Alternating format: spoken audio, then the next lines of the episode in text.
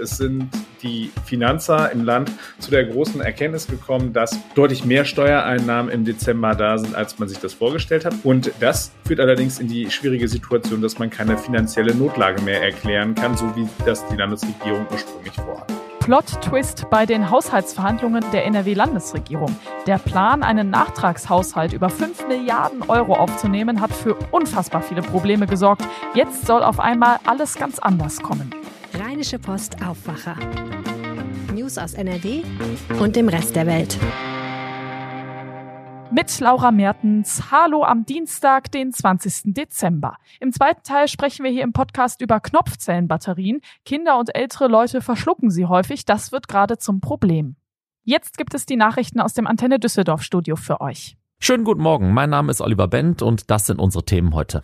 Es gibt Kritik an den Unterrichtsabsagen am Montagmorgen hier in Düsseldorf. Die Lehrergewerkschaft Erziehung und Wissenschaft hat sich zu Wort gemeldet. Dann plant die Stadt auch im kommenden Jahr wieder viele verkaufsoffene Sonntage. Zehn Stück davon soll es geben. Ob es die tatsächlich geben wird, steht aber ein bisschen in den Sternen. Und am Landgericht könnte heute der Prozess um eine beinahe tödliche Messerstecherei in einer Straßenbahn in Lohausen zu Ende gehen. Angeklagt sind zwei Jugendliche.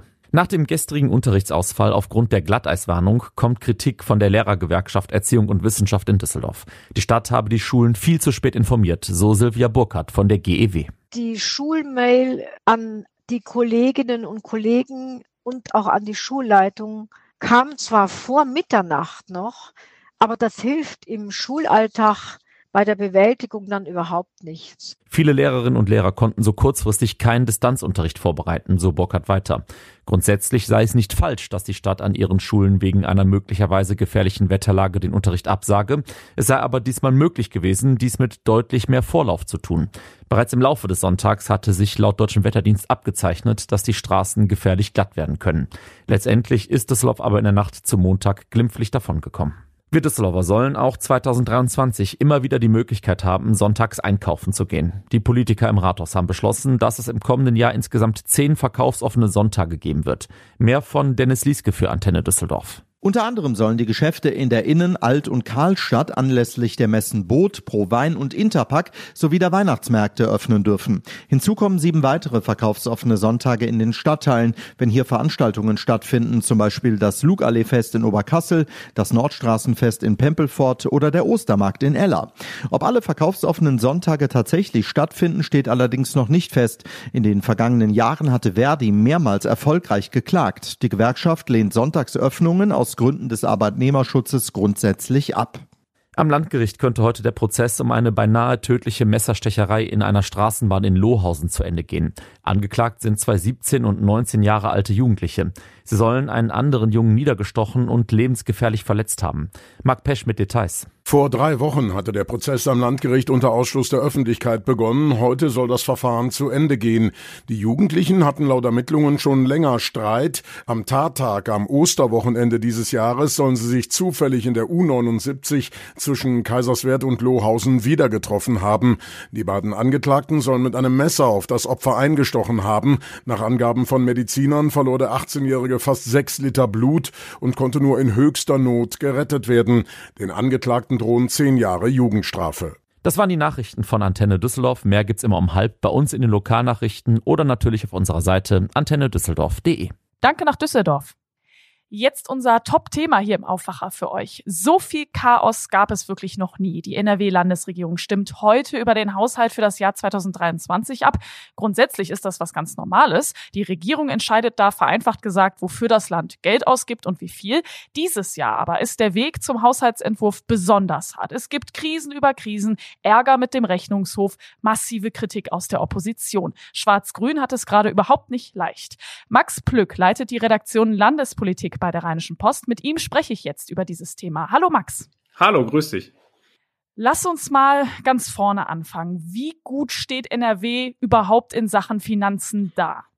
Naja, NRW hat natürlich auch eine ganze Menge Schulden und ist deswegen äh, dazu verdonnert, die Schuldenbremse einzuhalten. Also die gibt es ja einerseits mal im Bund und die gibt es halt eben auch im Land und im Land ist sie besonders streng.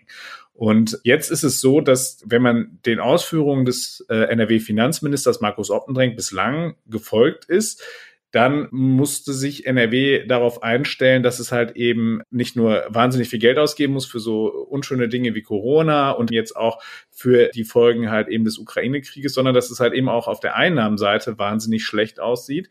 Aber, oh Wunder, oh Wunder, jetzt ist am Wochenende äh, was passiert. Äh, es sind die Finanzer im Land zu der großen Erkenntnis gekommen, dass deutlich mehr Steuereinnahmen im Dezember da sind, als man sich das vorgestellt hat und dass so am Ende äh, des Jahres 2022 ein großer Haushaltsüberschuss da ist.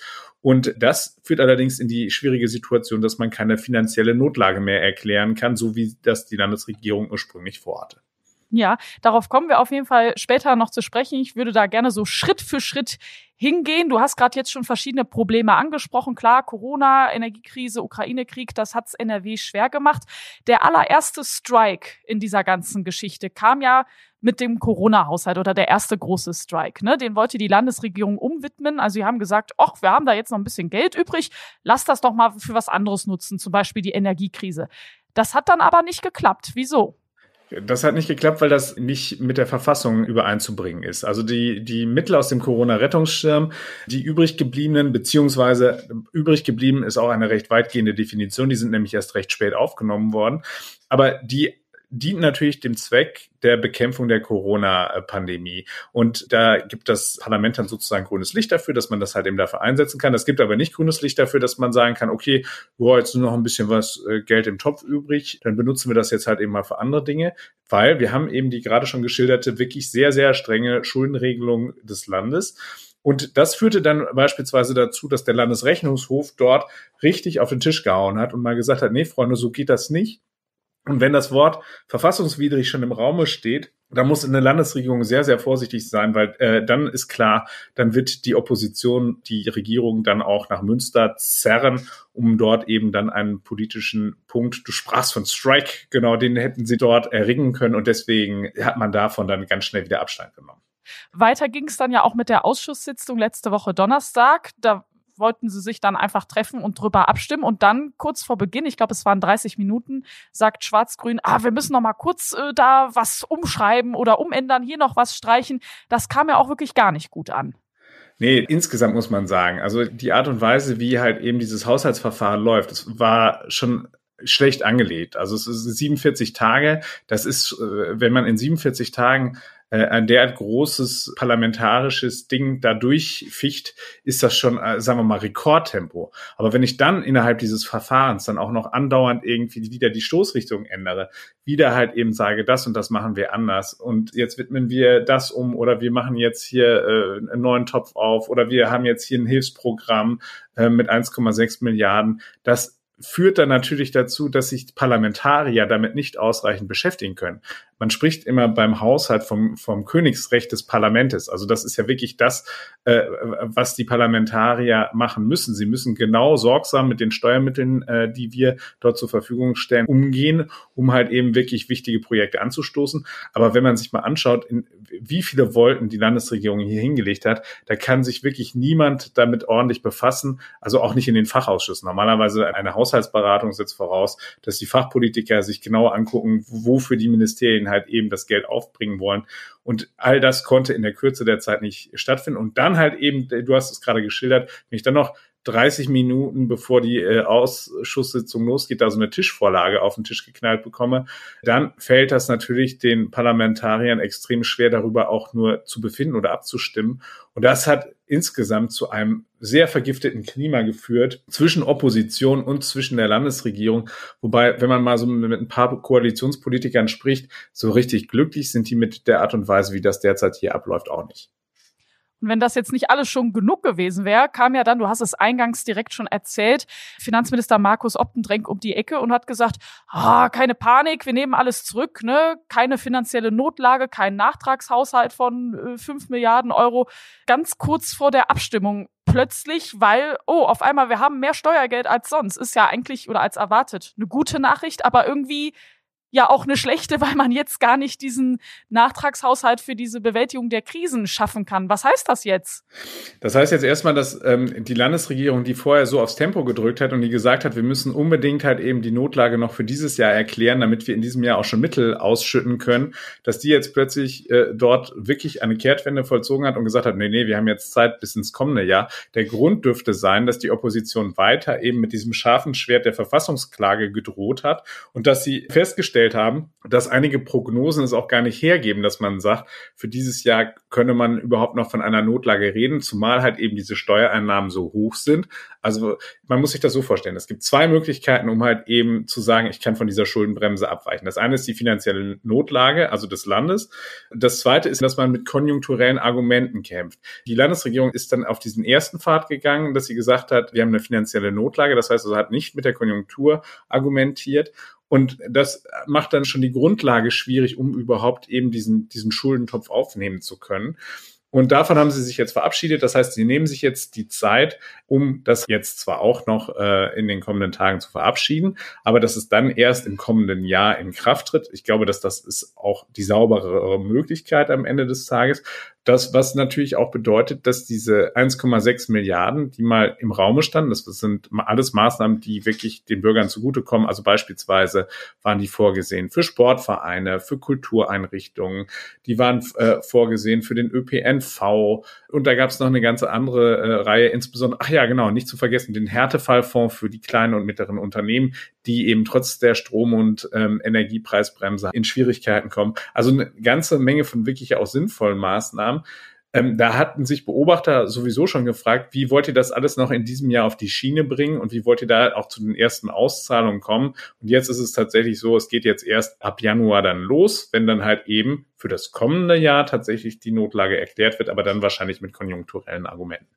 Heißt aber auch im Umkehrschluss, dass wir, die Leute oder auch die, die ein Unternehmen haben, irgendwo ein bisschen länger jetzt auf dieses Geld warten müsst. Würdest du denn sagen, dieses, dieses ganze Verfahren war jetzt, ich sag's mal so böse, ein Schuss in den Ofen oder kriegt die Landesregierung jetzt noch die Kurve? Also zumindest hat sie jetzt die Kurve gekriegt, indem sie ist, meines Erachtens jetzt zumindest in eine Richtung äh, fährt, wo sie halt eben nicht Sorge haben muss, dass sie das Ganze vor Gericht zerschossen wird. Ich glaube, das ist halt eben wirklich schon mal gut. Man hat ja auch äh, auf Kritikpunkte des Landesrechnungshofes reagiert und hat beispielsweise auch schon gesagt, bei diesem Sondervermögen, wenn man es denn dann einrichtet, dann gibt es einen Parlamentsvorbehalt. Das bedeutet, dann muss halt eben der Landtag auch zustimmen äh, über bestimmte Ausgaben. Also bislang war es nämlich so, dass es eigentlich nur der ähm, Haushalts- und Finanzausschuss machen sollte, also nur eine kleine Gruppe von Parlamentariern. Jetzt müsste immer halt eben das ganze Parlament zusammenkommen. Da könnte man natürlich sagen, wieso das andere ist doch effizienter. Nein, das ist halt eben besser, wenn es da dort um Fachpolitik geht, dass die Fachpolitiker dann dort auch entsprechend eingebunden werden. Also das sind alles so Hürden, die hat man jetzt so aus dem Weg geräumt. Insofern ist es schon richtig, dass man da äh, das nochmal angepasst hat. Dieses ganze Hickhack im Vorfeld hätte man sich tatsächlich, muss man sagen, sparen können. Ähm, da war es wirklich auch schlecht handwerklich gemacht. Jetzt hat man das eingesehen und hat äh, gesagt, okay, wir müssen das halt eben jetzt nochmal nachbessern und ich halte das jetzt für den richtigen Schritt, aber natürlich ist das halt eben kein wirkliches Aushängeschild. Äh, da hat sich die Landesregierung, würde ich sagen, nicht unbedingt mit Ruhm bekleckert in diesem Verfahren. Danke dir, Max. Sehr gerne. Und wir machen weiter mit unserem zweiten großen Thema. Kennt ihr Knopfzellenbatterien? Das sind diese kleinen runden Batterien, die in manchen Fernbedienungen zum Beispiel drin sind. Und dass sie so klein und rund sind, ist ein Problem. Kinder und ältere Menschen verschlucken die immer häufiger und das kann richtig gefährlich werden. Jörg Isringhaus hat darüber unter anderem mit Medizinern gesprochen. Hallo Jörg. Hallo. Jörg, wie kann es denn passieren, dass Kleinkinder so eine flache Batterie einfach runterschlucken? Ja, das kann passieren, wenn, wenn sie äh, solche Batterien, sage ich mal, herumliegend äh, irgendwie finden und in den Mund stecken. Kann aber auch sein, wenn sie mit irgendwelchen Geräten spielen, die solche Knopfzellenbatterien enthalten und die dann herausnehmen. Da ist vieles denkbar. Das Uniklinikum Bonn weist da gerade aktuell darauf hin. Dort ist die Giftnotrufzentrale beheimatet. Und die sagen, fast täglich erreichen die Anrufe. Also das finde ich schon ziemlich viel. Und in den letzten fünf Jahren hat es 500 Fälle gegeben von beobachteter oder vermuteter Einnahme von diesen Knopfzellenbatterien. Ja, auch älteren Menschen passiert das dann eher so aus Versehen. Warum ist das denn bei den Knopfzellenbatterien so gefährlich? Das Gefährliche ist, dass die natürlich gerade bei Kindern, die bleiben dann in der Speiseröhre stecken und der negative und positive Pol wird dann überbrückt Und dadurch kommt es zu einem dauerhaften Stromfluss. Und das wiederum setzt sogenannte Hydroxidionen frei. Das muss man sich so vorstellen. Die, die kommen normalerweise auch in Abfluss- oder Backofenreinigern vor und äh, sind natürlich sehr gefährlich und sehr ätzend und können dann zu entsprechend gefährlichen Verletzungen der Speiseröhre oder der Luftröhre führen oder auch von Blutgefäßen. Da äh, sind auch lebensbedrohliche Blutungen im allerschlimmsten Fall möglich. Ja, klar ist, sowas passiert immer, wenn man mal wirklich nur eine Sekunde abgelenkt ist. Wie kann ich denn jetzt erkennen, dass mein Kind so eine Knopfzellenbatterie verschluckt hat? Die Symptome, äh, sagen die Mediziner, die sind relativ unspezifisch. Also dazu gehören etwa Schluckbeschwerden, Fieber, Husten, Speicheln, Erbrechen, Nahrungsverweigerung, Schmerzen natürlich beim Schlucken oder auch Bauchschmerzen. Aber wenn da irgendwie der Verdacht besteht, dann äh, sagen die, dann ist es auf jeden Fall wichtig, einen Rettungsdienst zu alarmieren oder sich in einer Notfallambulanz vorzustellen, um das auszuschließen, um das abzuklären. Und in bestimmten Fällen, also wenn man zum Beispiel weiß, wenn die Eltern wissen, es ist passiert, haben es äh, vielleicht irgendwie mitgekriegt, dann hilft es zum Beispiel, sagen die Mediziner wiederum vom Uniklinikum Bonn, dass man Honig gibt, um diese Schwere der Verletzungen abzumildern. Alle zehn Minuten einen Teelöffel Honig, bis man im Krankenhaus ist. Das kann wohl helfen, haben verschiedene Studien gezeigt. Aber letztendlich kann man es natürlich dann, kann man es nie genau sagen. Aber wenn so ein Verdacht äh, besteht, muss man auf jeden Fall handeln. Ja, wahrscheinlich der beste Weg, äh, Batterien wegräumen, ne? Absolut. Das, äh, das gilt in jedem Fall. Gebrauchte Knopfzellenbatterien oder auch neue muss man außerhalb der Reichweite von Kindern aufbewahren. Alte, äh, schon gebrauchte sollte man auch möglichst großzügig mit Klebeband umwickeln. Dann kann man sie halt auch äh, schwerer verschlucken, beziehungsweise da entsteht dann nicht mehr dieser Stromfluss. Aber das Allerbeste ist außerhalb der Reichweite äh, auch Geräte, die solche Batterien enthalten, die gehören einfach nicht in die Hände von Kleinkindern, muss, muss man auch einfach wegpacken, sollte man möglicherweise auch zusätzlich sichern, damit die Kinder die Batterien nicht irgendwie rausfriemeln können. Und dann gilt es noch zusätzlich als letzten wichtigen Punkt, auch Betreuungspersonen oder Großeltern immer über diese Gefährlichkeit dieser Knopfzellenbatterien aufzuklären. Vielen Dank, Jörg Isringhaus. Gerne. Wir freuen uns immer übrigens über euer Feedback. Schreibt uns dazu gerne eine Mail an aufwacher.rp-online.de. Danke. Und das sind die Meldungen, die heute wichtig werden. Das Bundesarbeitsgericht in Erfurt entscheidet heute über Urlaubsansprüche. In mehreren Fällen, zwei aus NRW, geht es darum, ob man den Urlaub auch nach Jahresende noch nehmen darf. Medikamente unter Nachbarn auszutauschen ist gar keine gute Idee, das sagt der Apothekerverband Nordrhein. Vorgeschlagen hatte das die Bundesärztekammer, weil viele Medikamente aktuell knapp sind. Der Apothekerverband betont, dass Medikamente in die Apotheke gehören und nicht auf einen Flohmarkt. In Lützerath installieren Aktivistinnen und Aktivisten von verschiedenen Gruppen Solaranlagen. Lützerath lebt, Greenpeace und Alle Dörfer bleiben wollen so ein autarkes Solardorf schaffen. Wir schauen zum Schluss aufs Wetter. Viele Wolken heute zwischendurch Regen bei 8 bis 12 Grad. Morgen erstmal meistens trocken. Regen erst am Abend bei 6 bis 10 Grad maximal. Das war der Aufwacher vom Dienstag, dem 20. Dezember. Wir hören uns morgen wieder. Ich bin Laura Mertens. Ciao. Mehr Nachrichten aus NRW gibt's jederzeit auf RP Online. rp-online.de